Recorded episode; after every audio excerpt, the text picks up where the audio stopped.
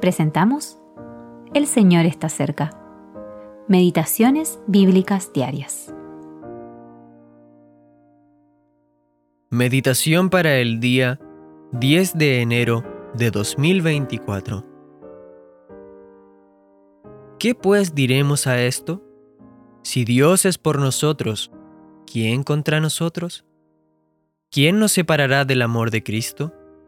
¿Tribulación, o angustia, o persecución, o hambre, o desnudez, o peligro, o espada?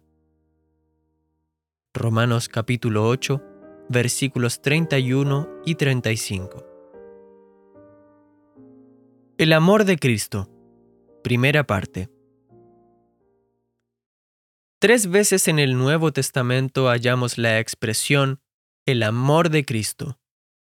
Primero consideraremos esta expresión tal como aparece en Romanos 8. La epístola a los romanos nos presenta el Evangelio de Dios acerca de su Hijo. Romanos capítulo 1 versículo 1 y 3. Es la buena noticia de Dios para un mundo pecador que se ha alejado de Él.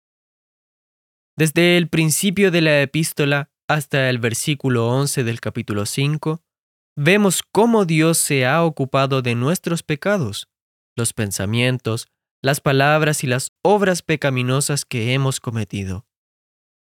Luego, desde el capítulo 5, versículo 12, al capítulo 8, versículo 39, vemos cómo Dios ha tratado con el pecado, la raíz maligna en nuestro ser que produce los pecados. Qué nota triunfal, pues, nos presenta el cierre del capítulo 8. Si Dios está a nuestro favor, ¿quién puede estar en nuestra contra? ¿Quién puede acusar a quienes Dios ha justificado en virtud de la obra de su Hijo? Cristo murió, pero también resucitó, y ahora está a la diestra de Dios y desde allí intercede por nosotros. Quizás alguien puede preguntarse, ¿Qué puede separarnos del amor de Cristo? La respuesta es clara. Nada.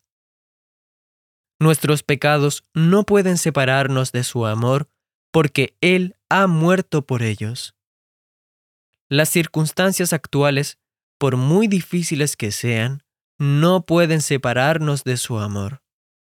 De hecho, cuando experimentamos su ayuda y apoyo en estos momentos de dificultad, llegamos a conocer su amor y su fiel cuidado por nosotros.